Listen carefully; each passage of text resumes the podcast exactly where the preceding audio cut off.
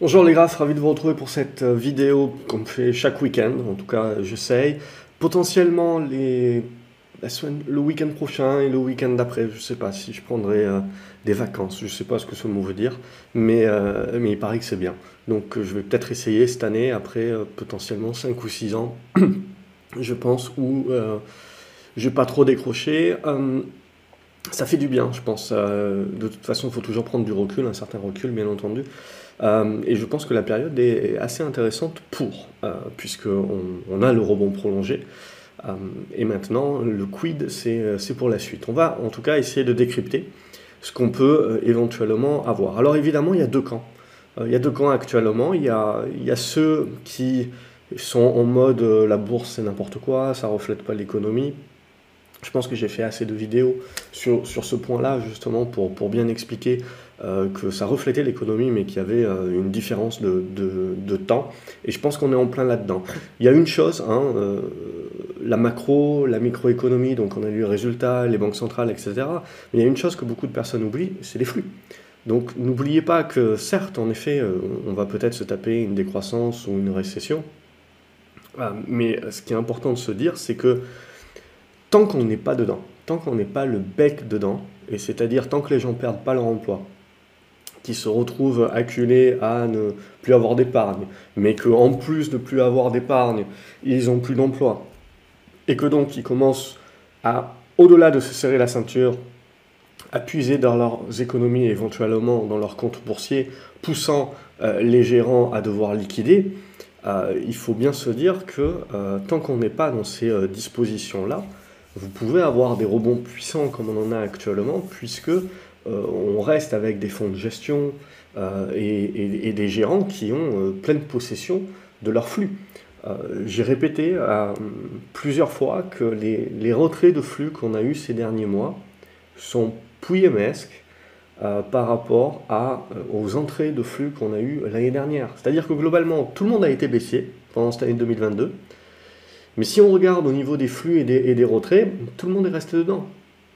Donc ce qui est, euh, donc ce qui est intéressant, c'est que euh, énormément de, gestionnaires, etc., avaient repris du cash. On avait un sentiment qui était très baissier et on a cet effet, euh, cet effet ciseau et cet effet, cet effet remontada qui se, qui se met en place ensuite en utilisant un prétexte X, X ou Y. Là, en l'occurrence, le prétexte, c'était le scénario qu'on avait bâti ensemble, qui était l'idée de dire, voilà, à un moment donné, on va jouer à se faire peur à la récession et donc on va anticiper que les banques centrales ne pourront pas aller au bout de leur resserrement monétaire.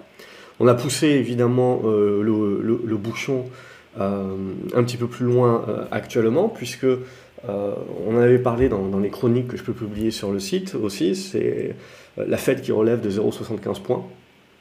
Alors, quand on, avait fait ça il y, a, deux mois, ça avait été panique à bord. mais là, si vous voulez, c'est toujours la même, chose, c'est qu'on a une guidance, donc le marché si, finalement le marché s'y est adapté.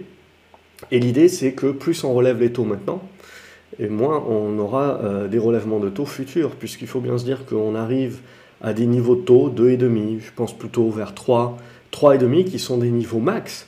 Euh, parce qu'à un moment donné, oui, combattre l'inflation, c'est bien, ça c'est l'argument de base, mais on sait très bien qu'en remontant les taux trop vite, trop fort, on va tirer une balle dans le pied de, l'économie, ça on, sait très bien. On ne sait pas trop, euh, parce que comme c'est une inflation qui est une inflation post-Covid, qui est une inflation qui est surtout liée à, euh, un déficit d'offres, à des déséquilibres offre et demande, supply chain, guerre euh, et donc prix de l'énergie, on sait pas, aujourd'hui, si vous voulez, on ne sait pas trop dire si c'est réellement le relèvement des taux des, banques centrales qui est en train et qui va impacter euh, l'inflation. Ce que l'on voit, c'est que l'inflation est toujours euh, à son plus haut. Oui, on a très certainement atteint le pic ou on va atteindre le pic et, on ira vers une, une désinflation dans les mois à venir. Mais ce qu'il faut impérativement se dire, c'est que ça va prendre du temps et qu'on ne va pas revenir à 2% comme ça en deux mois on va très certainement potentiellement revenir à du 5% euh, avant potentiellement de repartir. Parce que évidemment, si on commence à taper la peur de la récession, la peur du hard landing, euh, à partir de ce moment-là, les banques centrales émettront d'abord une pause et puis avant de rebaisser leur taux. Et si elles rebaissent leur taux, elles redynamisent la demande. Si elles redynamisent la demande, on n'aura pas eu suffisamment de temps pour euh, avoir des investissements massifs pour résorber les déficits d'offres. Et on se retrouve avec donc une remontée de matières premières, pas de manière exponentielle, de manière plus linéaire. Ça c'est ma dernière vidéo où je vous ai montré la sinusoïdale et il faut voir un petit peu la, suite du pompon sur les prochaines années se, se, diffuser comme ça avec une sorte de sinusoïdale. Donc, une fois qu'on a dit ça, il faut bien comprendre voilà, qu'on est, dans, est dans cette construction justement de, de, cette transition qui est durable sur plusieurs années et à l'intérieur de laquelle on va avoir plusieurs sous-vagues. Là, en l'occurrence, on a une sous-vague où on se dit que euh, l'inflation va rester forte, mais globalement, c'est plus un problème, euh, elle va se résorber. La récession, on va y avoir droit mais pas tout de suite. On voit les entreprises sont très résilientes. On voit, euh, oui, elles vont commencer, on, voit les dépenses qui commencent à se réduire, etc. Bref, on voit des anticipations. On voit essentiellement aujourd'hui des anticipations de business et d'opérateurs qui commencent un petit peu plus à serrer la ceinture. Donc, bien évidemment que les trimestres à venir sont réellement ces trimestres-là où il va y avoir un vrai impact. Sur le second trimestre, au final, on a euh, surtout euh, sauvé un petit peu les patates c'est plutôt donc sur cette fin d'année où ce sera un petit peu plus compliqué. Euh, mais c'est toujours la même chose, c'est-à-dire qu'on a passé six mois de l'année finalement à anticiper la hausse de l'inflation et puis ensuite les, trois derniers mois à anticiper la baisse des résultats à cause de la récession, mais en gros, c'est toujours la même chose. On a mis la charrue un petit peu avant les bœufs. Et donc, en fait, ce que fait le marché là, avec des résultats qui sont un peu plus résilients, mais ils sont surtout résilients sur des grosses capitalisations qui sont super pondérées sur euh, les indices. Donc, on a à nouveau une illusion des indices où on a l'impression que tout se passe bien. Mais bon, si vous regardez un petit peu dans le détail, il fallait pas trop euh, faire, euh, il fallait pas trop décevoir le marché parce que la sanction, c'est quand même du, moins 10, moins 20, moins 30%. Donc, Évidemment, le marché s'est attardé sur les, résultats des GAFAM, mais si on regarde le reste, euh, c'est euh, beaucoup plus contrasté déjà, et on a déjà énormément de business euh, qui ont moins les, reins solides, et qui ont déjà des, difficultés. Donc avec tout cela, on a, c'est ça quelque part, le point principal, c'est qu'il faut bien se dire, en gros, que pour éviter de se faire balader, il faut bien se dire que le marché, à un moment donné, il joue un alignement des planètes. Et il joue à court terme l'alignement des planètes en se disant, bon, ben, mes banques centrales, elles vont peut-être me remonter encore, la Fed va peut-être me remonter les taux encore de 0,5%, parce que ce qu'ils m'ont annoncé, c'est que voilà, c'était en gros la, dernière grosse hausse de, de taux, donc 0,75 on n'aura plus droit, et maintenant on va avoir, on va continuer d'avoir des hausses des taux, mais qui, vont être plus basses. Donc en gros on va avoir du 0,5 en septembre, et 0,25 en octobre, et probablement en novembre, avec les midterms, etc., on se dira, hop, pause. Euh, et on attend de voir 3-4 mois si en effet l'inflation commence à baisser, etc. Ce qui sera génial, c'est que si l'inflation commence à baisser, tout le monde va expliquer que c'est grâce à l'augmentation des taux. Euh, mais globalement, si on n'avait rien fait, on ne le saura jamais, bien entendu, mais globalement, si les banques centrales n'avaient rien fait, euh, d'une manière naturelle, l'inflation aurait baissé de soi-même, puisque l'inflation a ses propres solutions dans l'augmentation euh, des prix. Et euh, l'idée également, c'est de se dire, c'est surtout lié à la politique zéro Covid euh, en Chine et à, la guerre. Donc ce sera les deux éléments pour moi qui seront importants également sur cette seconde partie de l'année, à savoir est-ce qu'on a une escalade sur ces points-là ou une détente. Et donc ça aussi, ça peut du coup accélérer euh, une tendance de fond un petit peu de, baisse de l'inflation. Mais quand on va dire baisse de l'inflation, honnêtement, oui, on peut passer de, aux US, on peut passer de 9% à, à, 6, 5% éventuellement pour euh, fin d'année, euh, début, début 2023. Et même, je dirais que c'est prématuré, mais en gros, ça peut être une, une target. Mais il ne faut pas croire que l'inflation va disparaître. Mais bon, on en a déjà suffisamment parlé. Ce qui va m'intéresser là maintenant, c'est qu'on a les résultats, donc du coup, le, marché s'ajuste par rapport à la résilience des entreprises. Il avait anticipé qu'elles seraient moins résilientes, elles sont plus résilientes, du coup, il s'ajuste. Ça ne veut pas dire que l'inflation est terminée, ça ne veut pas dire que la récession est terminée, ça ne veut pas dire que le, marché ne se soucie plus de rien et euh, que la hausse des taux des banques centrales est terminée. Non, non, non. C'est, ce qu'il faut bien se dire, c'est que le marché, à un moment donné, voilà, il joue un ajustement euh, par rapport à la réalité. Mais maintenant, il va se remettre à se projeter sur la fin de l'année. Et en se projetant sur la fin de l'année, il va se rendre compte que l'inflation va baisser, oui, mais pas très vite. il va se rendre compte que la récession va arriver. Mais comme on l'a vu là, elle va arriver, mais de manière crescendo également. Et les vrais impacts vont arriver sur le troisième, quatrième trimestre que ce soit l'impact du dollar fort également, on le voit sur les pays émergents, surtout ceux qui ne sont pas producteurs de matières premières et donc qui commencent à faire euh, des appels euh, du pied au FMI, on le voit avec le Sri Lanka, etc. Mais globalement, il y a, vous avez une multitude de pays émergents aujourd'hui qui ont une dette qui est en dollars, le dollar a énormément augmenté, elles importent leur énergie en dollars, même problématique que pour, euh, pour l'Europe, sauf que l'Europe est un peu plus, un peu plus solide et surtout à une dette qui est libellée en euros et on imprime des euros, donc c'est toujours la, même problématique, alors que les pays émergents ont essentiellement une dette euh, en dollars. On l'a vu, euh, donc on, a cette crispation. Donc tout ça, évidemment, ben, ça, fait, euh, ça renforce également la décroissance d'un point de vue mondial. Donc on ne parlera pas nécessairement de récession. alors le PIB américain est ressorti pour le deuxième trimestre consécutif négatif, donc officiellement c'est de la récession. Après, si vous regardez à l'intérieur, c'est essentiellement la balance commerciale une nouvelle fois qui, euh, qui, qui, impacte cela. On ne rentre pas dans, les, euh, dans le jeu des définitions, etc. Ça sert absolument à rien, euh, si ce n'est à à se faire mousser pour, pour ne rien dire parce que ça rapporte ça nous rapporte rien euh, en, tant qu'investisseur. Ce qui est important, c'est de se dire il euh, n'y a pas de récession aux, US. Alors oui, le PIB est négatif, etc. Mais à ce stade-là, vous n'avez pas de récession. Vous le voyez dans les chiffres, etc. On joue le fait qu'il n'y a pas de récession. Par contre, ce qu'on va jouer dans les mois à venir, c'est qu'il va y avoir une décroissance, une décroissance plus ou moins forte. C'est ça qu'on va jouer. Et d'ailleurs, vous regardez ce que vous avez euh, à l'écran, c'est euh, l'obligataire, c'est un tracker obligataire, c'est-à-dire que quand le tracker monte, ça veut dire que les taux baissent. Si les taux américains baissent, je rappelle, il n'y a, a, même pas trois mois, les taux euh, américains, euh, c'était la panique. Tout le monde regardait ça euh, à, la, seconde près et on, jouait derrière les, valeurs technologiques en fonction de ce que, comment bougeait le taux à 10 ans américain. Donc là, en l'occurrence, ce que l'on voit, c'est que, et c'était ce dont on s'était parlé, c'est qu'on avait cette construction en épaule tête épaule, inversée.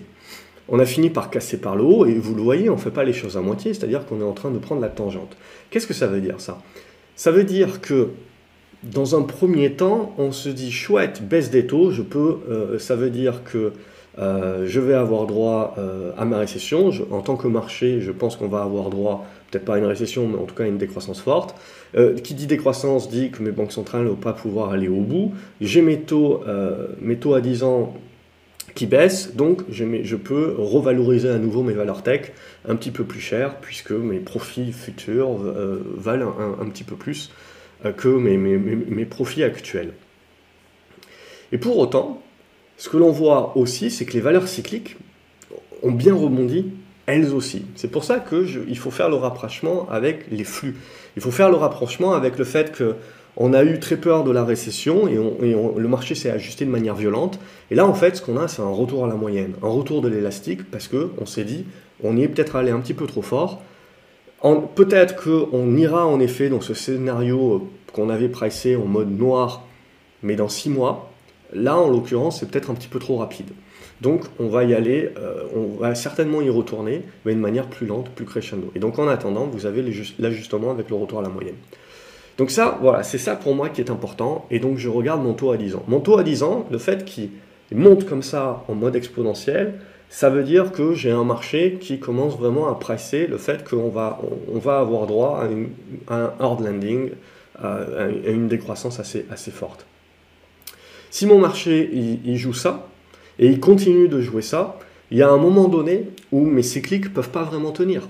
Parce que bah, mes matières premières, globalement, ça veut dire quoi? Ça veut dire, ça veut dire baisse de la demande. Donc ça veut dire qu'on va vraiment commencer à acter la baisse de la demande et vraiment commencer à acter que les, les cycliques ne peuvent pas tenir le rythme. Donc, faire un petit peu plus attention sur les valeurs cycliques. Euh, ce qui va nous intéresser, c'est très certainement que, euh, voilà, je pense pas, hop, j'ai pas le bon truc. Euh, moi, je suis pas un adepte des, trucs. Alors, j'aime bien les trucs qui font ça, mais je suis pas un adepte des trucs qui font que ça. J'y crois pas trop. Les probabilités c'est quand même assez faibles, donc je pars du principe qu'en règle générale, on fait un truc comme ça, et après, on va construire un petit peu, et on aura une congestion dans ce sens-là. Donc là, il y aura deux choix. C'est-à-dire qu'on va vers un marché qui va temporiser à un moment donné, parce qu'il aura joué le scénario oh mon Dieu, il aura joué le scénario le oh mon Dieu, on va peut-être y avoir droit, mais peut-être pas tout de suite. Donc en attendant, je me remets au milieu. Et petit à petit, là maintenant, ce qu'on va faire, c'est que le scénario, oh mon Dieu, petit à petit, on va s'en convaincre et on va y aller plus crescendo. C'est-à-dire, c'est la sinusoïdale que je vous ai montré, c'est toujours la même chose et on le retrouve dans la psychologie des foules et on le retrouve euh, partout. C'est-à-dire que vous avez un mouvement brusque, le retour à la moyenne, et ensuite, sans que le scénario ait, vraiment changé, en fait, c'est l'incertitude qui a été créée, le choc, la surprise, l'effet de surprise qui vous crée le gros mouvement de volatilité. Et ensuite, on est au courant du risque, et, vous avez beau finalement tendre vers exactement la même chose qui a fait peur le premier coup, comme maintenant on est au courant, il y a moins l'effet de surprise, en fait on va euh, petit à petit réajuster les valorisations au fur et à mesure. Et on va plus le faire de manière nette, en mode peur, comme on a pu comme quand vous faites quand il y a un, signe noir, quelque chose qu'on n'avait pas prévu, une guerre, une météorite, un truc, un machin, euh, un, séisme, et, donc vous avez les ajustements qui se font très rapidement. Et ensuite vous avez le retour à la moyenne, et petit à petit, en fait, très souvent, ce qui se passe, c'est qu'on revient euh, finalement aux valorisations qu'on avait eues dans la panique, mais on y revient en fait dans un laps de temps beaucoup plus long. Bref, on aura l'occasion d'en reparler. Là, ce qui m'intéresse pour moi, donc, c'est que les taux continuent de baisser, mais pour autant, regardez, hein, ça reste une tendance baissière. Donc pour moi, l'inflation n'est pas terminée.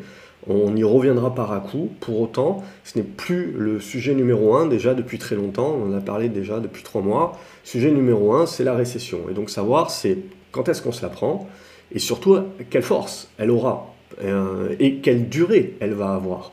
Parce qu'on peut très bien se prendre une, une, récession, une petite récession, et qui va, qui va, durer, euh, qui va durer six mois, euh, et, ensuite, on, repart, on repart comme en 40 avec, avec, avec du soutien. Donc, ça, c'est les différents scénarios qu'il va falloir entrevoir et globalement que le, marché va nous aider à entrevoir. Donc là, pour moi, le marché, il joue le côté récession. Mais si on commence, si les taux commencent à baisser de manière trop ferme, et là, en l'occurrence, je dirais, vous voyez dépasser la zone des 106, 107, et qu'on rentre dans le côté vraiment exponentiel et, et, en, mode poussé trop vif comme ça, ça veut dire qu'on a vraiment peur d'une dégradation rapide euh, de l'économie à venir. Ou qu'il y a un élément X ou Y qui arrive, euh, une escalade de la guerre, même si je crois pas, peu importe. Bref, euh, la, coupure du gaz, même si je pense que ça aurait dû être fait si ça devait être fait. on va bien entendu prétexter qu'il y a une vanne, un truc, un machin qui marche pas pour réduire pour, réduire les vannes et en mais au-delà de cela, voilà, on ne fait pas de la coupure brute. C'est euh, de la sémantique après, bien entendu. Hein. les faits sont les mêmes, mais bon, on a laissé quand même le temps à tout le monde de remplir les cuves, et on verra bien la suite. Et je pense qu'on tendra vers la fin de l'année, de toute façon, vers une espèce de négociation. On, on, aura l'occasion d'en reparler. Mais tant que voilà, on ne fait pas quelque chose comme ça, c'est pas le c'est pas le mode oh mon dieu euh, la récession va arriver vraiment euh, comme euh, comme une balle et donc si on fait ça pour moi c'est sauf qu'il peut sur les cycliques. On évite les cycliques. Alors là elles font un très bon rebond etc bien entendu mais ça reste du prorata. Ça ne n'inverse absolument pas les tendances de fond qui restent baissières. Maintenant, là aussi, hein, vous le voyez sur le taux, alors je passe beaucoup de temps sur le taux à 10 ans, mais parce que pour moi, ça, continue d'être l'indicateur de cette année 2022 euh, de transition euh, qui nous permet un petit peu de voir la suite. On n'est pas à l'abri de faire euh, un, petit, un, petit pullback comme ceci, où tout le monde nous expliquera que à ce moment-là, quand on fera le pullback, tout le monde nous expliquera, ben vous voyez, je vous l'avais dit, l'inflation euh, au prochain CPI, je vous l'avais dit, l'inflation, le pic inflationniste, etc. Euh, voilà, on va rester dans une inflation très élevée pendant très longtemps. Bah oui, ça semble logique. Donc un à-coup. Donc on va continuer pendant encore plusieurs semaines, plusieurs mois, de revenir à un moment donné sur, oh mon Dieu, l'inflation, et on fait un à-coup. Mais pour autant, on n'inverse pas la tendance. C'est-à-dire que pour vraiment que l'inflation redevienne l'ennemi public numéro un, c'est-à-dire qu'on se dit ah ben merde alors, les banques centrales qui ont remonté les taux, ça n'a rien fait à l'inflation. Les prix des matières premières sont en train de remonter en flèche pour des raisons X ou Y, hein, guerre, Covid, Chine, ce que vous voulez. Euh, mais pour moi, voilà, je me prends pas trop la tête. C'est-à-dire que si on, refait, si on refait des trucs comme ça, là, scénario inflation qui reste très élevé et perte de confiance dans les banques centrales. Les banques centrales ont relevé le taux, on le sait, on le sait, hein, mais globalement, c'est quand est-ce que le marché s'en rend compte? Et ça sert à rien globalement parce que on n'impacte pas 50% de l'inflation qui est la hausse des prix de l'énergie. Par contre, on va impacter le moral du consommateur, le moral du chef d'entreprise, qui vont donc en anticipation moins consommer, et le moral évidemment de l'immobilier qui reste, je le rappelle, euh, le marché euh, avec la part de PIB le, plus important, je crois que c'est 20% euh, aux États-Unis. En France, ça doit être 25 potentiellement, je ne sais plus. Je plus les chiffres en tête. Mais bon, si vous prenez toutes les ramifications de l'immobilier, évidemment, c'est gigantesque. Donc, on se rend bien compte après que les gouvernements, au-delà de la crise, etc., savent qu'ils peuvent tirer évidemment sur l'immobilier pour éviter la surchauffe mais ils ne peuvent pas non plus aller jusqu'à casser l'immobilier parce que bah, c'est une grosse part quand même de la croissance. On va avoir besoin de, des recettes fiscales et on va avoir besoin quand même de, croissance future euh, si on veut euh, pouvoir continuer justement de s'endetter pour investir et euh, de garder un petit peu le schmilblick. Donc voici, mon, voici l'idée globalement pour moi. Ce sera plus tendre ici et aller consolider. Et ensuite, si on sort par le haut, c'est oh mon Dieu, la récession arrive, attention au cyclique. Si on casse par le bas, c'est oh mon Dieu, l'inflation ne descend pas, la Fed, c'est des couillons, ils servent à rien. globalement, ça sera le bouc émissaire choisi, évidemment, c'est toujours, toujours pareil. Et on évitera euh, de se responsabiliser au niveau des politiques, puisque avant tout, aujourd'hui, euh, l'impact inflationniste est avant tout une question de, politique, politique fiscale notamment, euh, sur, sur la suite. Euh, les prochains mois seront très importants. Donc ce qui, va nous intéresser, voilà, c'est ça. Et donc si on recasse par le bas, oh mon Dieu, l'inflation va rester durablement haute, etc. On s'en tire pas, stagflation et euh, valeur tech, euh, c'est plus, plus jojo. Donc on, arrête. Bon, il y a fort à parier, je pense qu'on va être un petit peu dans du zigzag encore quelques mois. C'est-à-dire que là, on a fait, oh mon Dieu, l'inflation. Là, on fait, bon, l'inflation, c'est pas l'ennemi public numéro un, c'est peut-être la récession, mais on n'est pas encore en mode, oh mon Dieu, la récession. C'est plutôt donc de la décroissance. Et après, on va se retrouver dans une espèce d'entre-deux-mondes, stagflation en gros, en attendant qu'on sorte par le haut ou par le bas et qu'on choisisse réellement notre voie. Donc c'est pour ça que j'arrête pas de dire que l'année 2022 c'est une année de transition et ça ne veut pas dire temporaire, transition, je, le répète à chaque fois, mais c'est pour moi très important. Donc voilà, euh, j'ai fait tout un laïus là-dessus, mais euh, c'est pour moi important parce que c'est là-dessus qu'on va baser la psychologie. Et c'est sur notre psychologie, évidemment, qu'on va éventuellement prendre des anticipations ou pas. Et c'est ce qui nous pousse derrière à dire la bourse, c'est n'importe quoi, en règle générale, parce que ben, on, a loupé, euh, on a loupé le rallye euh, ou on est en short. Euh, donc, l'idée, c'est pas de dire que le monde, tout, tout, le monde il est beau, tout le monde il est gentil. L'idée, c'est de bien comprendre que dans une dégradation long terme éventuellement des tendances, pouvez avoir des phases de rebond, surtout quand vous aviez un sentiment aussi baissier, que vous avez encore toujours énormément de cash dans les différents fonds. Euh, voilà, il n'y a, a, personne encore qui souffre aujourd'hui. On a peur de la récession, mais il n'y a personne qui en souffre réellement aujourd'hui. Donc c'est ça qui, euh, qui, est important et euh, de, bien comprendre, c'est qu'un marché, c'est également des, des, liquidités. Tant que... et ça sera, je ne sais pas, admettons le scénario noir où on se tape vraiment une grosse récession, mode dépression, etc. On n'arrive pas à s'en tirer, pas du soft landing, ça dure, etc. Les gens perdent leur emploi, retirent leur billes de la bourse, etc. Et eh ben, vous aurez beau avoir à un moment donné la recovery, le, fait qu'on sent bien que c'est en train de revenir, et comme il y aura plus suffisamment de flux sur les marchés, et, eh ben vous, les, les, les remontadas seront beaucoup plus réduites, beaucoup moins volatiles, beaucoup moins fortes. Et en fait, le, le, retournement haussier des, tendances boursières mettra beaucoup plus de temps à, se, mettre en place, parce qu'il faudra regagner des flux. Donc ça, ne sous-estimez jamais euh, l'importance des flux dans les mouvements. Et c'est pour ça, très souvent, il y, a des, gens qui me demandent pourquoi je n'ai pas joué plus de, de ventes à découvert, etc. Cette année, c'est bien comprendre que euh, d'une part, j'ai un petit peu moins de temps et ce genre de choses-là, et, et, je, préfère jouer long d'ordre général. Mais qui plus est, c'est bien de se dire que tant que vous êtes dans des marchés comme ça, certes, qui sont dégradés, baissiers, euh, vous savez que vous avez encore des flux, donc vous savez qu'à un moment donné, vous allez avoir un alignement des planètes et vous allez avoir de la volatilité à la hausse. Donc euh, vous pouvez 20, 30, 40% de hausse sur certaines actions qui peuvent arriver en quelques jours, quelques semaines comme ça. Et donc du coup, c'est se concentrer derrière pour pouvoir faire autre chose, évidemment, et pas essayer de jouer tous les coups ou tous les à-coups, euh, ce qui peut être usant. C'est quelque chose qui est important de faire. Je pense qu'on est au début, qu'on essaye de construire son capital. Une fois que son capital est construit, c'est important de savoir ne pas jouer tous les coups euh, et justement de se, de se réserver se prendre du recul et de, de, pouvoir prendre le temps justement de surtout se concentrer sur les gros coups euh, et pas jouer tous les, les, petits coups, ce qui devient fatigant et usant et qui à un moment donné peut justement nous faire louper la grande vague. Euh, donc c'est, on attend, euh, quand le capital est construit, ce qu'on cherche, c'est des grosses vagues. Euh, on ne fait plus toutes les petites. Quand, quand, je devais construire mon capital, je jouais tout. Je jouais tout. Euh, j'avais plus de temps aussi, c'est d'autres paramètres euh, énormément. Au niveau du pétrole, donc notre pétrole est venu chercher notre support, il revient chercher une zone de résistance. C'est neutre, hein, comme, on a, en a parlé ces derniers temps. Je veux dire, vous avez les 110 dollars, vous avez les, les 90 dollars là, euh, et au milieu, c'est de la zone de neutralisation.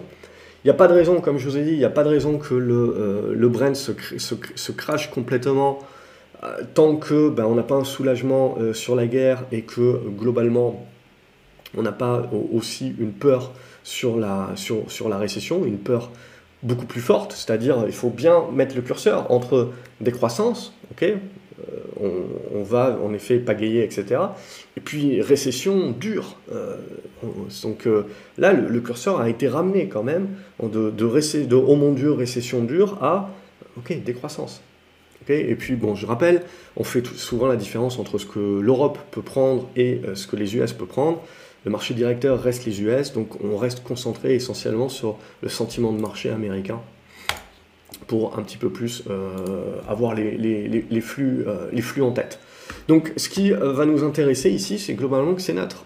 Donc pour moi, on est en attente. On est en attente de la suite. Et donc là aussi, si le marché à un moment donné prend peur et, veut vraiment jouer le fait que la récession sera plus dure que ce qu'on croit, bah, les, matières premières et le pétrole également euh, retendront vers leur, support. Ce qui nous permettra de dire euh, l'inflation baisse, mais pas grâce à la Fed, grâce à la baisse du prix du pétrole. Euh, et également, bah, les banques centrales vont devoir un petit peu tarder. Et puis on, on baissera au niveau des taux longs. Hein, bien faire la différence entre les taux courts qui sont régis par les banques centrales et les taux longs, même si pour moi ils sont quand même administrés. Mais euh, ça c'est pour l'idée. Euh, on va regarder un autre élément également, c'était jusqu'à présent l'or était en mort cérébrale. L'or était en mort cérébrale parce que l'idée évidemment c'était de se dire euh, si, si on a une baisse de l'inflation, etc., c'est pas intéressant. Là, maintenant, ce que l'on a, c'est non seulement une peur un petit peu euh, de la décroissance et de la récession, mais du coup, cette peur de la décroissance et de la récession pousse évidemment à penser que les banques centrales vont devoir stopper leur resserrement monétaire plus tôt que prévu. Donc, on avait anticipé grandement, et donc on fait, on, fait un retour à la moyenne, puisque le pire n'advient pas. Euh, mais surtout, ce qu'il faut se dire, c'est que avant que les banques centrales baissent les taux et redeviennent, et redeviennent accommodantes euh, sur de la planche à billets, ce qui sera favorable à l'or et à l'argent, il va y avoir une période de pause. Et je pense que c'est cette période de pause qu'on va certainement commencer à, jouer partout, hein, sur tous les, tous les actifs, ces prochains mois. C'est-à-dire qu'on a eu la baisse, on a le retour à la moyenne, on va avoir le pullback et ensuite on va y avoir une espèce de, de temporisation, congestion. Et ça, ça sera la pause. En attendant, justement, de se dire, est-ce que on relance le resserrement monétaire, mais à mon avis, il n'y a plus de marge de manœuvre. Donc euh, c'est pas ça. Euh, c'est pas ça qu'on va faire.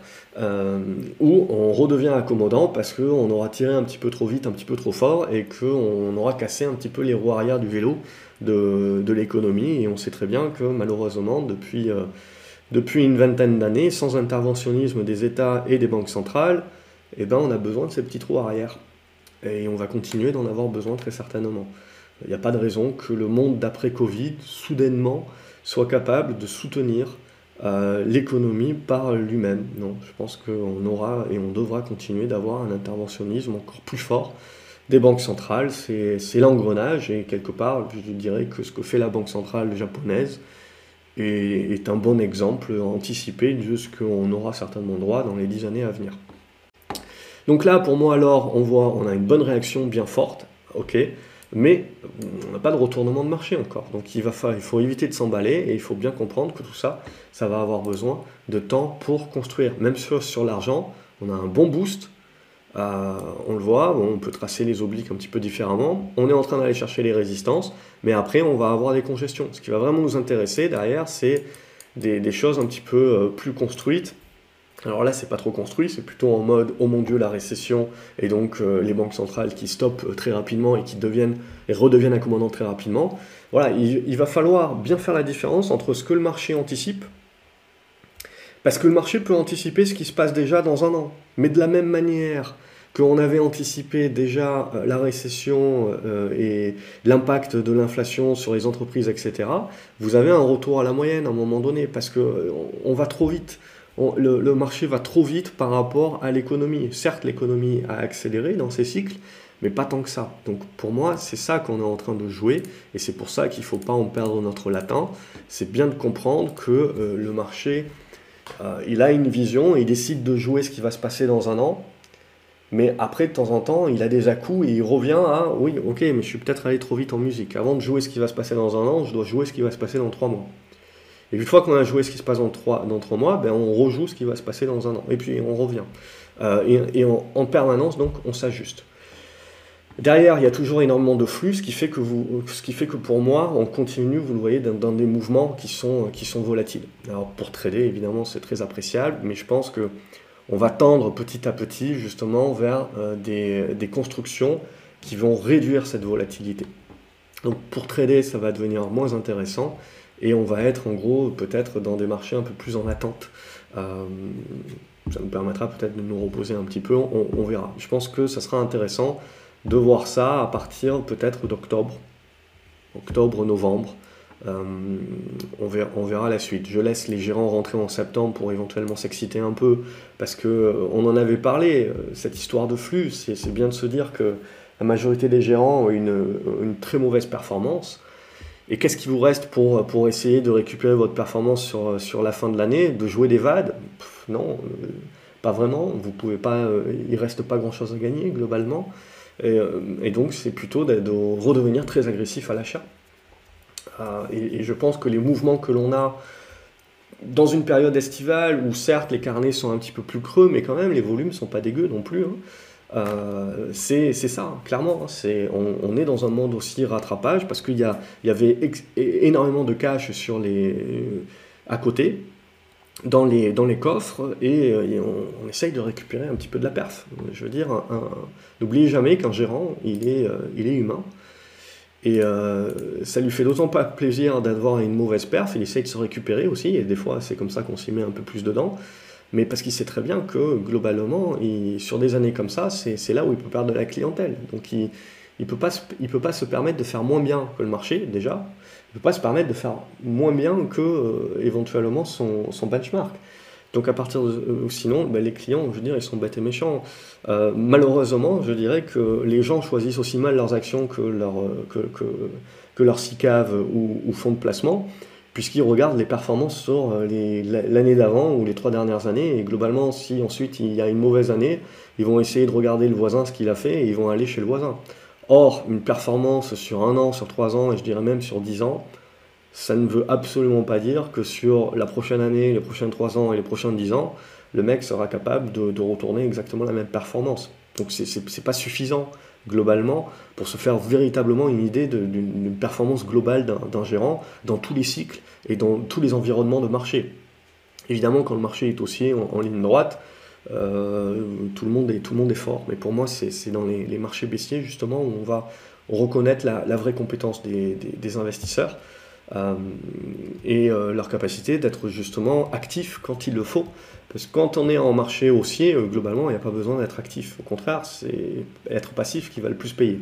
Par contre, quand vous êtes dans des marchés comme ça, erratiques, en mode transition, donc avec beaucoup de volatilité intrinsèque et des, et des intervagues, c'est là où globalement la, compétence et, l'activité euh, vont euh, vous permettre de surperformer.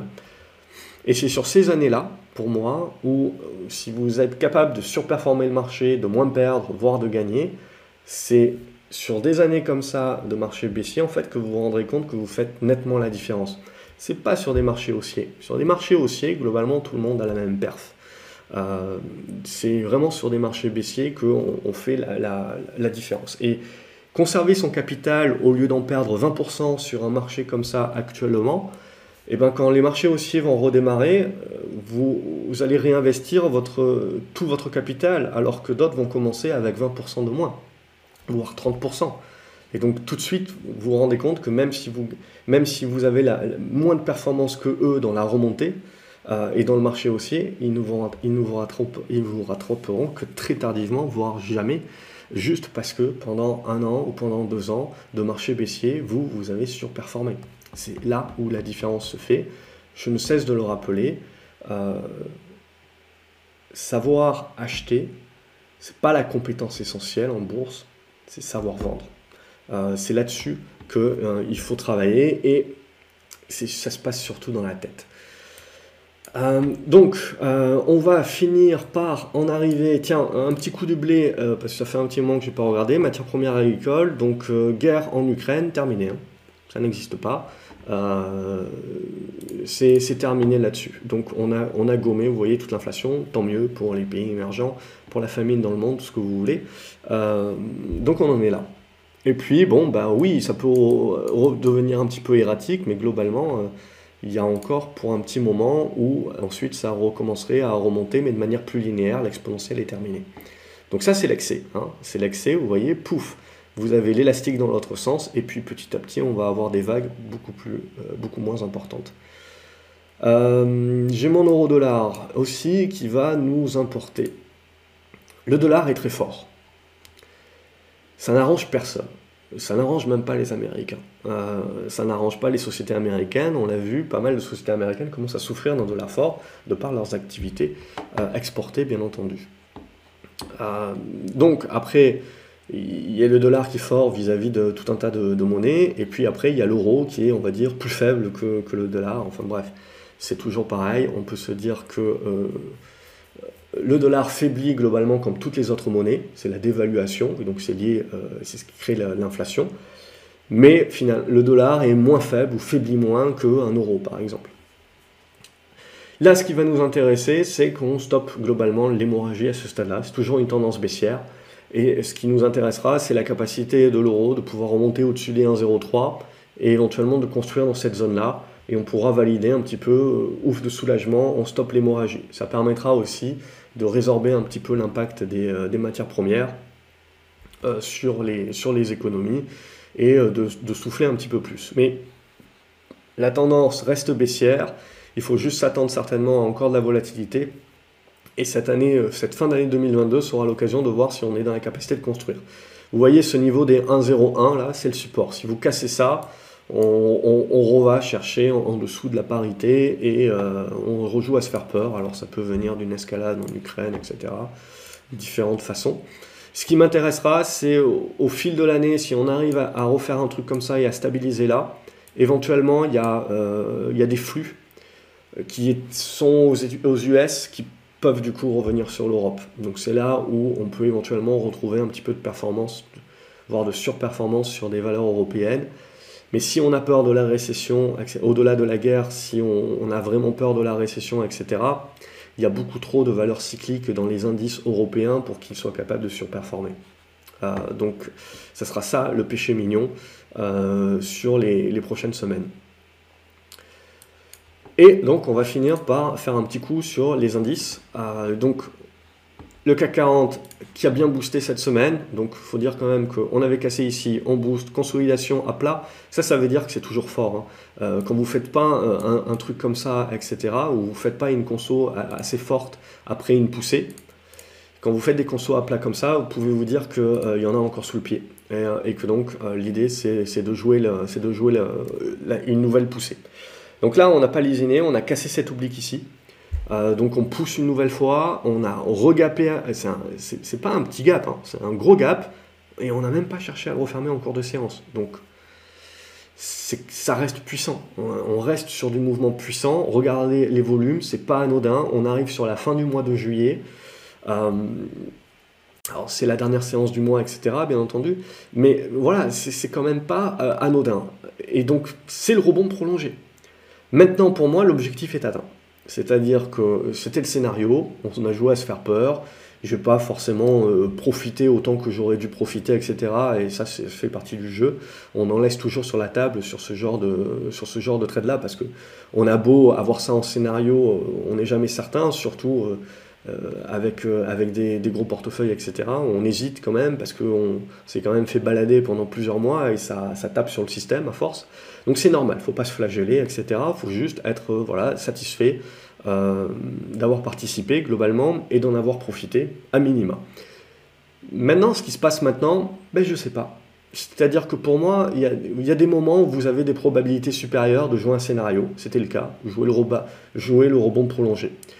Et puis après, vous arrivez sur des moments là où je sais pas si on peut prolonger encore jusqu'au 6006, si on va stagner ici et on va juste faire de la conso à plat et potentiellement pousser un petit peu plus tard, ou si euh, c'est le point haut et euh, dès la semaine prochaine, on recommence en mode oh mon dieu, l'inflation est toujours là, oh mon dieu, la récession, oh mon dieu, on va tous mourir.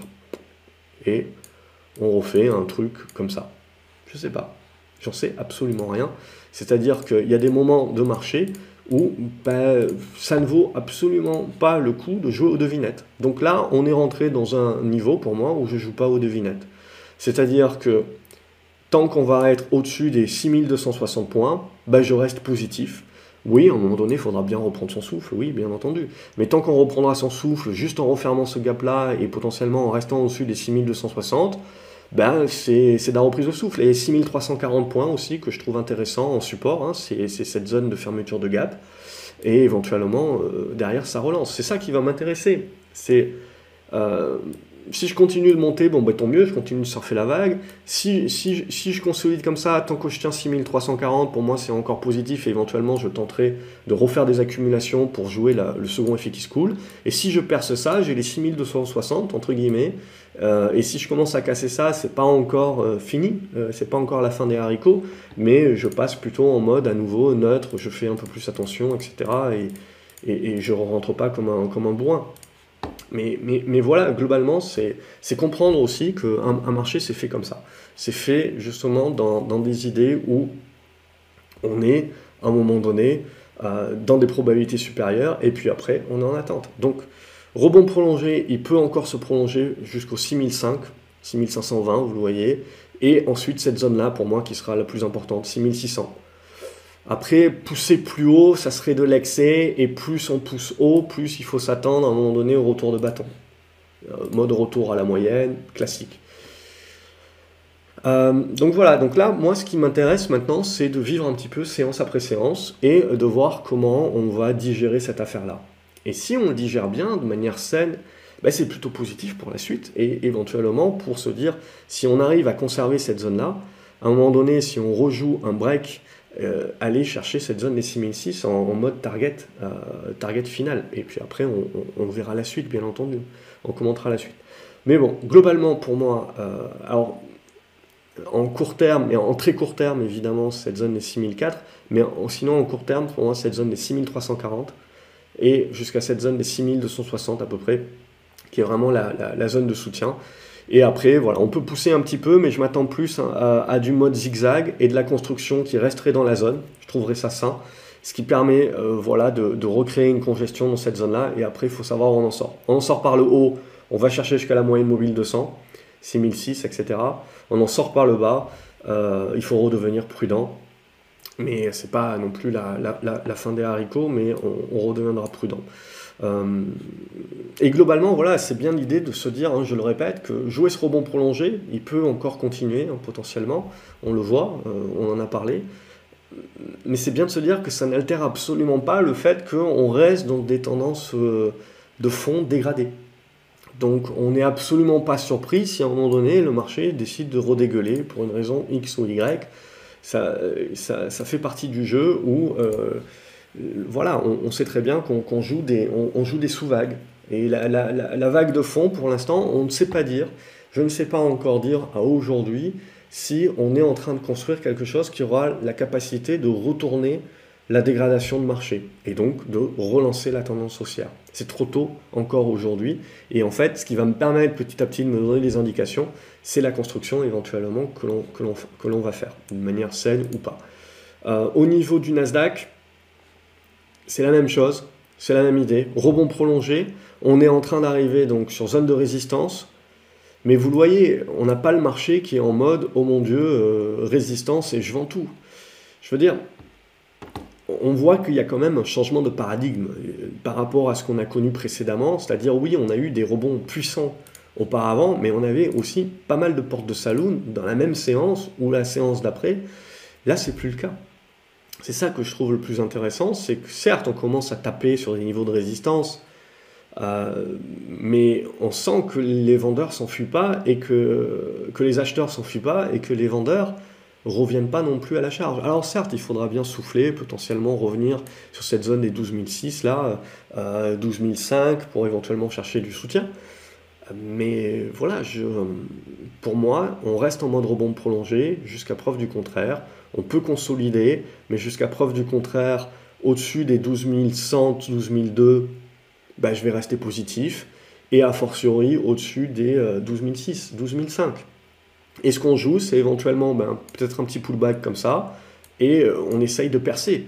On essaye de percer les 12009 pour aller chercher potentiellement l'ancien niveau ici qui avait servi de support aux alentours des 13100. Ça peut, ça peut être un niveau intéressant et après on peut faire la conso plus tard. Donc là, vous voyez, la, partie que je ne sais pas dire, c'est est-ce qu'on consolide maintenant pour repartir plus tard ou est-ce qu'on continue de pousser pour consolider plus tard? Ça, ce n'est pas dans mon contrôle, je ne sais pas. Donc, tant qu'on reste un certain, au-dessus d'un certain nombre de niveaux, et là, je dirais à très court terme, au-dessus des 12 550, moi, je vais rester positif. 12 500, je reste, je reste positif. Si on revient sur ces 12 500 et qu'on les tient, c'est du pullback, et je, jouerai éventuellement euh, des achats. Euh, donc, je ne voulais pas faire euh, trop d'actions cette semaine, parce que, mis à part dire bah, c'est haussier, ça s'est retourné, tiens, c'est en train d'arriver sur résistance, etc. C'est pas, je trouve, voilà, pédagogiquement, etc., c'est peut-être pas le, plus intéressant. Par contre, ce qui moi m'intéresse quand même, c'est que si je regarde quelques valeurs tech, alors c'est des valeurs tech, batterie et compagnie, euh, survalorisées, blablabla, on peut dire ce qu'on veut. après, ça dépend de votre horizon de placement. et dans 5 ans, peut-être que là-dedans, il y a euh, des futurs, euh, mastodontes. Mais quand même, quand je vois les configurations que l'on a ici, pour moi, c'est là où je vois quand même, je me dis, ma casquette prudente me dit, attention, je suis dans un rebond prolongé et pour l'instant, je ne peux pas encore dire si en effet on est dans on est en train de changer le paradigme du marché et vraiment de retourner la tendance à la hausse. Je pense en fait qu'il faut attendre la consolidation, savoir comment on va digérer le mouvement en cours, c'est ça qui va nous donner les indications. Et quand je regarde un paquet de valeurs donc, qui sont fait massacrer, hein, en mode moins 80% et des brouettes, bon, vous avez des, rebonds qui sont très juteux, bien entendu, au prorata. Et c'est maintenant que ça se passe. Hein. Alors j'ajuste un petit peu mes, obliques, etc. Mais c'est là où ça va devenir intéressant.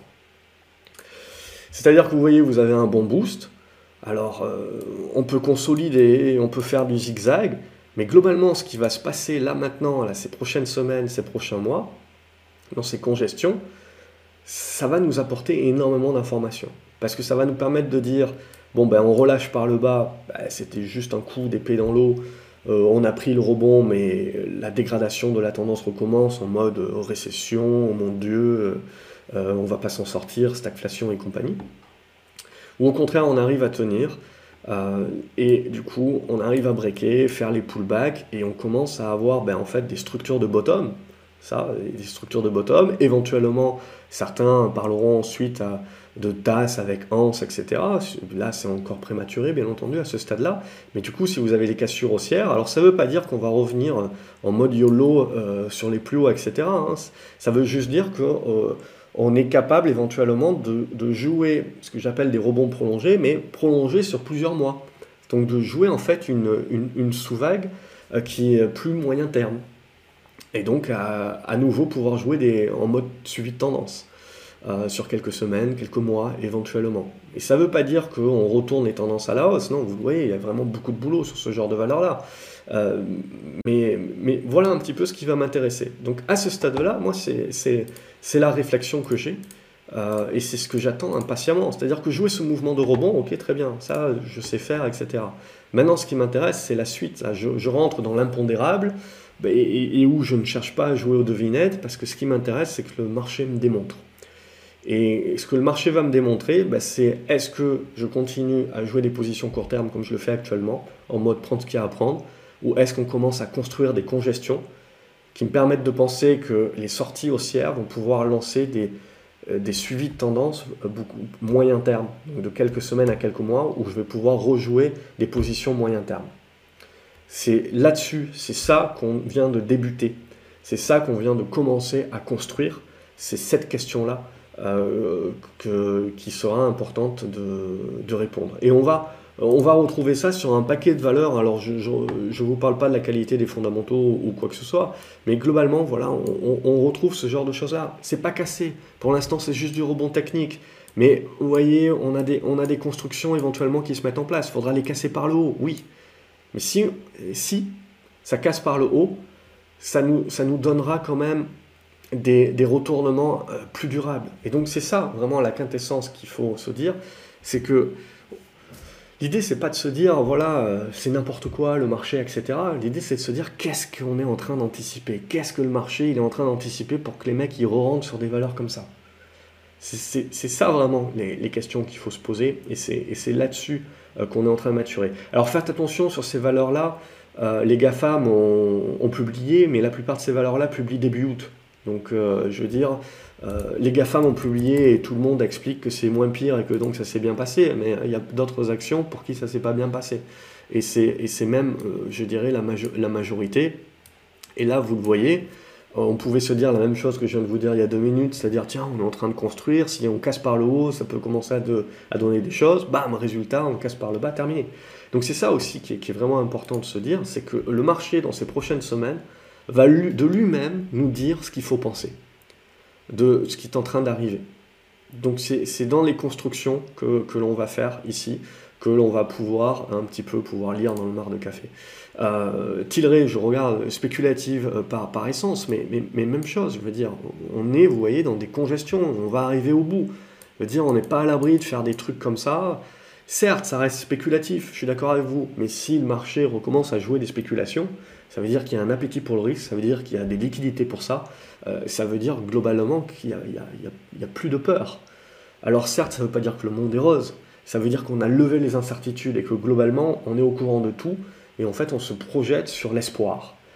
Euh, évidemment, si vous avez un élément nouveau de peur, etc., qui rentre en ligne de compte, vous, aurez un réajustement du marché. Mais à ce stade-là, c'est ça qu'on est, euh, qu'on est en train de construire et pour moi, c'est ça qui m'intéresse.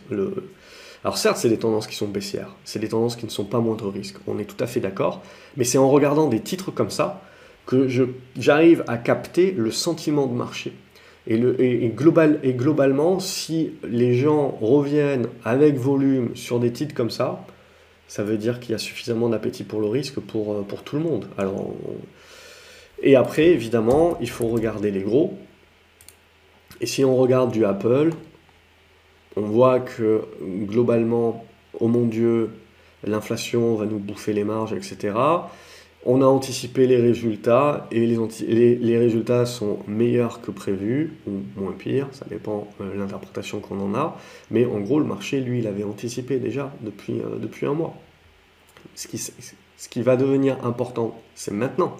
C'est-à-dire, c'est pas maintenant qu'on se dit ouais, Apple est résilient. Le marché, lui, il se l'est déjà dit depuis longtemps. Ici, ce n'est que la validation et la conclusion de cette idée-là. Ce qui va nous intéresser maintenant, c'est qu'est-ce qu'on va jouer pour la suite. Est-ce qu'on joue, ouais, mais bon, on a été résilient ce coup-ci, mais euh, dans 3 mois, dans 6 mois, ça va plus être la même, les gars, ils vont, vont pas y arriver. Euh, donc du coup, on, recommence à pricer euh, les baisses de marge, etc. Euh, où on arrive à reconsolider et à relancer euh, les tendances, etc. Pour moi, aujourd'hui, c'est impossible de répondre. Vous allez trouver évidemment des mecs qui vont vous expliquer que euh, ça va pas tenir. Oui, il y a énormément d'arguments qui peuvent expliquer que ça va pas tenir et, qu'on va revenir à cette idée de dire bah, décroissance, baisse des marges, etc. Et, finalement, ce trimestre-ci était résilient parce que bah, vous avez un effet de comparaison aussi avec encore l'année dernière où il y avait encore le Covid, etc. Donc, c'est, euh, euh, c'est, il faudrait comparer à 2019, 2018 et, compagnie.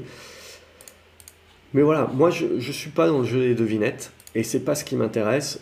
Moi maintenant, je pars du principe qu'on a fait ce qui était, euh, ce qu'on pouvait jouer comme scénario, et maintenant c'est le marché qui doit nous montrer ce qu'il aura envie de jouer ensuite dans sa construction. Et là, on reviendra discuter ensemble, euh, week-end après week-end, de se dire ouais, euh, ça sent bon ou non, ça sent, ça sent mauvais, et on va repricer, on va repricer certainement de, de la dégradation, mais lente. C'est-à-dire qu'on avait pricé dégradation rapide, finalement la dégradation rapide n'a pas eu lieu on euh, fait un retour à la moyenne, et puis finalement on se dit, ouais mais bon ça va quand même dégrader, mais pas si vite qu'on croyait, donc on refait pas un truc comme ça, on va faire un truc un petit peu plus larvé, qui va prendre un petit peu plus son temps. Ok, bon, tout ça pour faire des petits schémas, mais euh, pour vous expliquer un petit peu toute, cette idée-là, on peut faire euh, quelques actions, parce que quand même, pour pas se laisser orphelin, euh, on va pas regarder ça, euh, mais globalement, je n'ai pas, pas updaté les listes. Mais aussi, sinon, tiens, vous avez Alibaba. Alors, la, Chine a annoncé qu'ils n'allaient pas euh, relancer de stimulus. On verra, ils peuvent changer d'avis. mais l'idée, là, c'est qu'on a Baba qui va publier les, les, résultats, je crois, le 3 ou le 4 août, un truc comme ça. Il faudra voir s'ils ont été résilients par rapport au zéro Covid. Et du coup, euh, on est en train de revenir sur support oblique. Alors il y a un petit gap aussi, hein, si jamais on veut percer le support oblique. Bref, vous le voyez, euh, on continue la construction. Et vous le voyez, la construction continue d'être très volatile. C'est pour ça que, je vous avais dit, c'est en mode casquette, mode prendre ce qu'il y a à prendre. Jusqu'à ce qu'on finisse par sortir et qu'on rentre dans suivi de tendance. Mais pour l'instant, on reste en mode prendre ce qu'il y a à prendre. Vous avez Air France, on avait parlé ici ou dans l'académie, je ne sais plus. Il y avait la petite congestion ici, on break par le haut, on va chercher la résistance. Objectif atteint pour moi. Si on va, si on continue de pousser plus haut, très bien, c'est du bonus. Mais maintenant, pour moi, c'est objectif atteint dans le côté probabilité qu'on pouvait, euh, pouvait estimer. Maintenant, le reste, euh, pour moi, c'est le marché qui doit me le démontrer. Euh, vous aviez Amundi aussi, elle n'est pas encore partie, vous voyez, vous avez la congestion qui est en train de se mettre en place. Alors je ne sais pas s'ils ont publié les résultats encore, mais on peut éventuellement anticiper encore que ça peut pousser. Euh, Apple, on l'a fait. Arcelor, même chose, vous voyez, vous avez une première poussée, Conso, deuxième poussée. Alors, il y, a encore, il, y a, encore éventuellement de la marge, bien entendu. Mais ce qu'il faut se dire, c'est que là, sur des titres comme ArcelorMittal, etc., c'est qu'en fait, vous voyez, oh mon Dieu, la récession, puis bon, c'est quand même pas méchant, et puis en règle générale, ces sociétés-là, elles publient leurs résultats, et les résultats sont quand même très bons. Euh, et donc, du coup, on fait du rachat d'actions, on est blindé de pognon, donc il y a du dividende, il y a du rachat d'actions. Bon, il y a des choses qui peuvent motiver euh, euh, justement ces rebonds. Mais pour autant, je veux dire, ces rebonds-là, même s'ils sont puissants, ne sont que des rebonds au prorata qui ne remettent pas en cause le mouvement initial, qui est de se dire, c'est quand même la peur de la récession qui va, qui va rester en épée de Damoclès au-dessus de la tête de ces valeurs cycliques. Donc si jamais le marché se remet à avoir peur sur une récession plus importante, plus durable, et que les banques centrales finalement vont pas réussir à nous, à nous la jouer douce, euh, ces valeurs cycliques, il faudra s'attendre à, ce qu'elles reprennent un tir. Donc là, il faut les garder en, mode casquette rebond à ce stade-là encore, jusqu'à ce que le marché nous prouve le contraire, bien entendu, mais, à ce stade, on en est encore là. Athos, finalement, il a fallu attendre la publication des résultats pour qu'on ait enfin une réaction. Donc on est revenu au-dessus là, des, des 10,80€, 11,20€, qui est la, zone de soutien. Maintenant, la question c'est, voilà, on a une congestion qui se met en place, c'est est-ce qu'on peut avoir de la puissance pour aller casser les 12,20€, 12,30€, qui permettrait un petit peu de rentrer dans l'art des vendeurs à découvert, les pousser à se couvrir un petit peu, et, là, ça peut faire des poussées. Mais ça, ça n'interviendra pas sans une news. Euh, il faut quelque chose pour dynamiter un petit peu la, pour dynamiter cette zone des 12,20€, 12,30€. Et là, ça peut pousser. Sinon, on va euh, peut-être consolider à plat là pendant quelques séances en attendant en mode larvé euh, avant de créer une nouvelle congestion. Ça peut mettre encore un petit peu de temps. Euh, CGG, c'est ce dont on avait parlé le, week-end dernier ou dans l'académie. Je ne sais jamais ce que je, ce que je dis dans l'un ou, dans l'autre. Mais voilà, enfin, ce que j'avais dit, c'était en gros, vous le voyez, c'est oh mon Dieu la récession. Et à un moment donné, on va se dire, oui, ok, bon, euh, la récession, mais c'est pour dans un an. En attendant, ces sociétés-là font quand même des résultats. Euh, alors, CGG, ça reste de la recovery, etc. Mais on va, j'avais dit, ça peut être intéressant de jouer les résultats sur les pétrolières. Mais de les jouer en mode, je prends les profits. Je prends les profits dans l'idée que la, la, casquette de fond reste le oh mon Dieu, la, récession. Et les parapétrolières, certes, les investissements redémarrent et vont redémarrer, mais il y a ce moment un petit peu, je dirais, de, de, dualité dans le marché où il reste encore avec la casquette oh mon Dieu, la, récession, avant qu'on se finisse par se dire que finalement la récession, ça sera de la décroissance, que ça sera pas si important que ça, que les valeurs pétrolières, même si le pétrole baisse, etc., elles continuent de faire quand même des profits qui sont très substantiels à partir du moment où on reste au-dessus des 70 dollars le baril. Et euh, les investissements vont, euh, redémarrer et vont certainement euh, augmenter. Et donc les parapétrolières également vont redevenir intéressantes. Mais donc voilà, il ne faut pas mélanger ce que le marché peut jouer peut-être sur du court terme sur la vision qu'on peut avoir à plus moyen terme. C'est ça vraiment qui est le, plus important. Voilà, je passe. Euh, il y a Clover Health également en mode spécu aux US, hein, c'est de la santé. Euh, donc voilà, il y, a, des choses intéressantes. Vous voyez, c'est des tendances baissières. Mais on a, on a mis fin, ça fait des mois qu'en fait on est en train de, faire, de construire une base et potentiellement on n'est pas loin de sortir par le haut de ces bases-là. C'est pas ce qui va retourner les tendances à la hausse euh, durablement.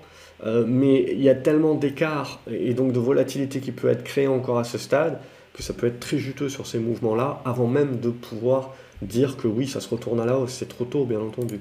Vous avez DBV Technologies aussi, qui est pas loin du break, hein, euh, des 4,90€, c'est ce qui manque. EDF, bon, vous avez l'OPA à 12 euros. Vous avez du Eramé et compagnie, évidemment, avec les résultats, donc qui remontent bien la pente. Mais voilà, la, la, lame de fond reste la peur de la récession. On va être régi par ça. Et ce qui va être intéressant, c'est que donc en regardant des valeurs cycliques comme Eramé et compagnie, vous voyez qu'on va rentrer dans une espèce de ventre mou.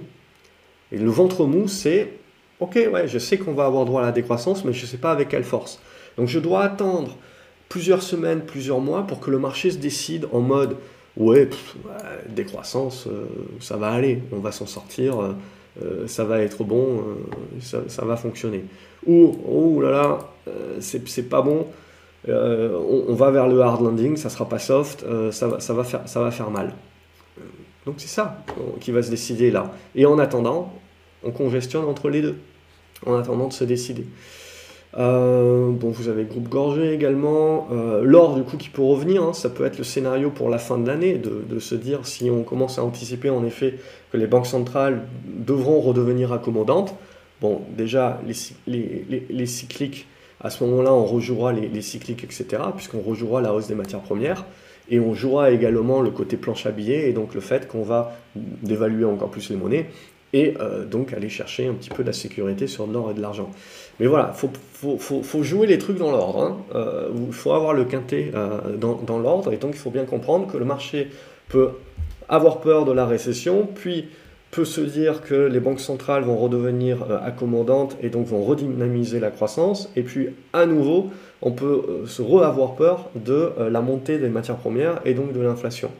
Mais en fait, on en aura un petit peu moins peur parce qu'on se rendra compte que cette inflation euh, va remonter globalement, va, rester élevée, mais elle aura désinflaté d'abord, puis elle remontera, mais de manière, manière lente. Elle va se désinflater en fait beaucoup, plus lentement. C'est-à-dire qu'on on continuera d'avoir des hausses de prix de 5% ou 4%, mais petit à petit, voilà, ça sera de moins en moins, mais on continuera dans des hausses de prix. Bref, je fais une heure à chaque fois de, vidéo parce que je répète un petit peu les mêmes choses. Parce qu'à chaque fois, il y a des, il y a peut-être des personnes qui découvrent les vidéos au, fil de l'eau, mais euh, il paraît qu'on me répète toujours que la répétition fixe la notion, donc avec moi vous êtes servi. Hein. Euh, là vous êtes fixé, euh, c'est limite ventouse hein, sur, sur, la vitre. Euh, voilà, Worldline, les résultats ont été, ont été bons, donc tout de suite, vous voyez, on a eu les réactions, il y avait une bonne congestion juste avant. Je veux dire, graphiquement, le graphique quand même se plante rarement. Alors des fois il se plante, bien sûr, Euh, mais, euh, mais voilà, il y a, des, des, fois vous avez des, des, mouvements de probabilité qui sont intéressants. Il y a Ubisoft aussi qui, qui se remet pas mal. Alors il y aura encore du boulot. Il hein. euh, faudra redépasser à un moment donné la zone des 43-44, on le sent bien. Mais voilà, si on arrive à faire un truc comme ça à un moment donné, ça, ça sera votre signal de retournement moyen terme. Là, vous pourrez commencer à dire moindre risque et on, peut commencer à jouer les retournements. Stellantis, ça sera très intéressant l'automobile. L'automobile, c'était euh, bon pour la casse et puis finalement, on a des résultats qui sont très bons. Mais ce qui va bien falloir vous dire, c'est que les résultats sont très bons. Et donc euh, derrière, c'est ce qui vous dit, mais ah, pourquoi du coup on a baissé comme ça alors que les résultats sont, très bons? Euh, C'était sous-valorisé à ce prix-là, c'est encore plus sous-valorisé à ce prix-là, et quand vous avez les résultats qui sont publiés, vous vous dites, bah, c'est encore plus sous-valorisé.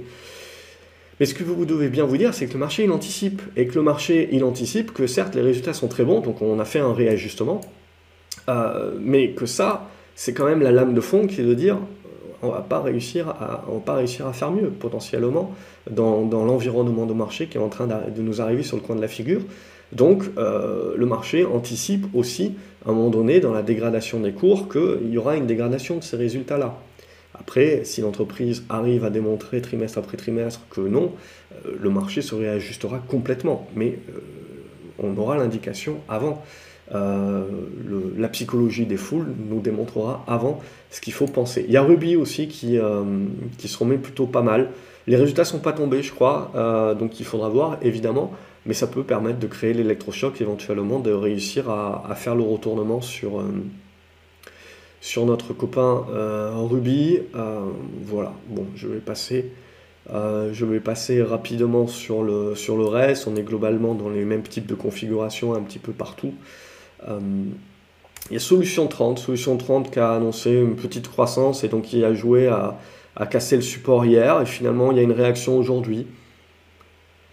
Moi j'ai vendu, perso, ça, me plaît moyen. Euh, il faudra que le marché revienne au-dessus de cette zone des 3,50 là et commence à tenir cette zone pour que je me dise ouais, c'était euh, c'était un à-coup et le marché finalement veut, veut voir du, bon dans les perspectives. Mais, euh, mais sinon, ouais, c'est pas c'est pas folichon.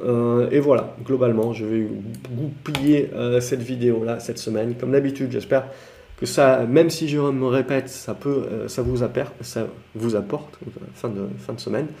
Je vous souhaite un excellent week-end, de bonnes vacances si vous avez la chance euh, d'en prendre. On se retrouve lundi sur grafceobourse.fr. Je continue à publier mes, chroniques. Peut-être, peut-être je ne les publierai pas de manière quotidienne ou, un petit peu moins fréquemment, je ne sais pas, je vais voir.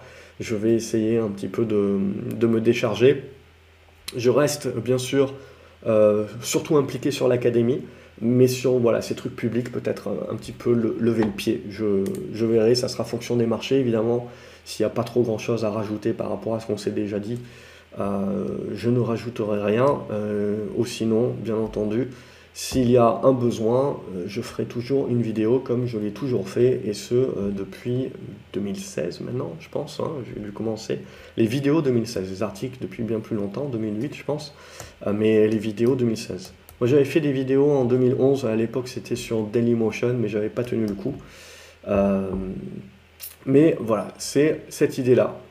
Je ferme ma bouche. Je vous souhaite un excellent week-end une nouvelle fois. N'oubliez pas de liker la vidéo, de les partager sur les réseaux. Euh, voilà, ça aide ces vidéos à être connues et j'espère voilà, à aider quelque part à avoir une vision parce que savoir quoi acheter, savoir quoi, vendre, ok, très bien.